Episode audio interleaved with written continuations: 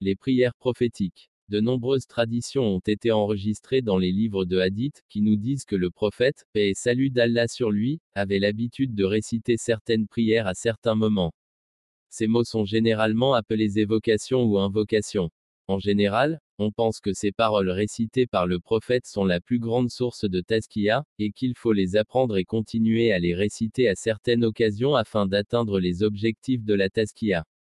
Cependant, ce n'est pas vrai.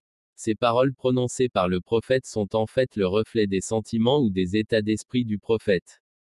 La vérité est que le prophète de l'islam, en raison de ses niveaux élevés de prise de conscience, était constamment préoccupé par les pensées de Dieu. À différentes occasions, ce sentiment intérieur a trouvé son expression dans les mots. Aujourd'hui, ceux qui étudient les livres de Hadith ne connaissent généralement que les paroles du prophète, bénédiction d'Allah et paix sur lui, ils ne connaissent pas ses sentiments ou ses états d'esprit. C'est pourquoi ils prennent les mots pour un tout. Souscrire à ce concept de prière prophétique, c'est sous-estimer les paroles du prophète. Dans sa réalité, la prière prophétique vise à éveiller notre conscience ce n'est qu'à travers le processus de pensée continuelle ainsi initié que nous pourrons développer une personnalité vivante dans la perspective divine. C'est, pour ainsi dire, la première condition préalable à l'apprentissage des prières du prophète. Après cela, les paroles de prière qu'il prononcera seront d'une grande importance en ce qui concerne le développement d'une personnalité spirituelle.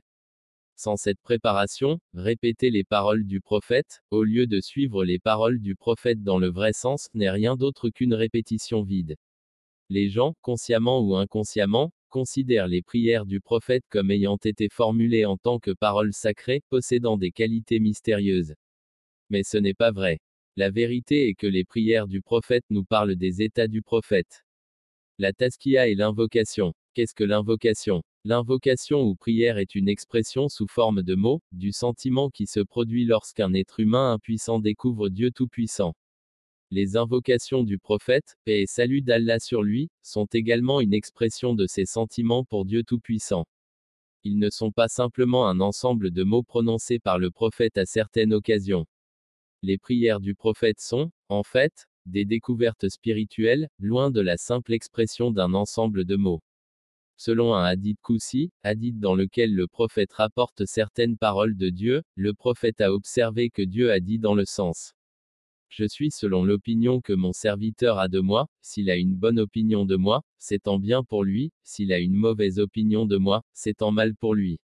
Quelle est cette espérance ou cette opinion? Cela se rapporte en fait à la découverte par l'être humain de certains attributs de Dieu, puis sur la base de cette découverte, il a une bonne opinion envers Dieu, c'est-à-dire qu'il cherche la bonté de Dieu. Par exemple, le Coran dit dans le sens Il vous a accordé de tout ce que vous lui avez demandé. 14. 34. Ce verset fournit un point de référence à l'humain qui peut invoquer les bénédictions de Dieu de la façon suivante. Ô Dieu, je n'étais point conscient de mes besoins dans la vie de ce monde que j'aurais dû te demander.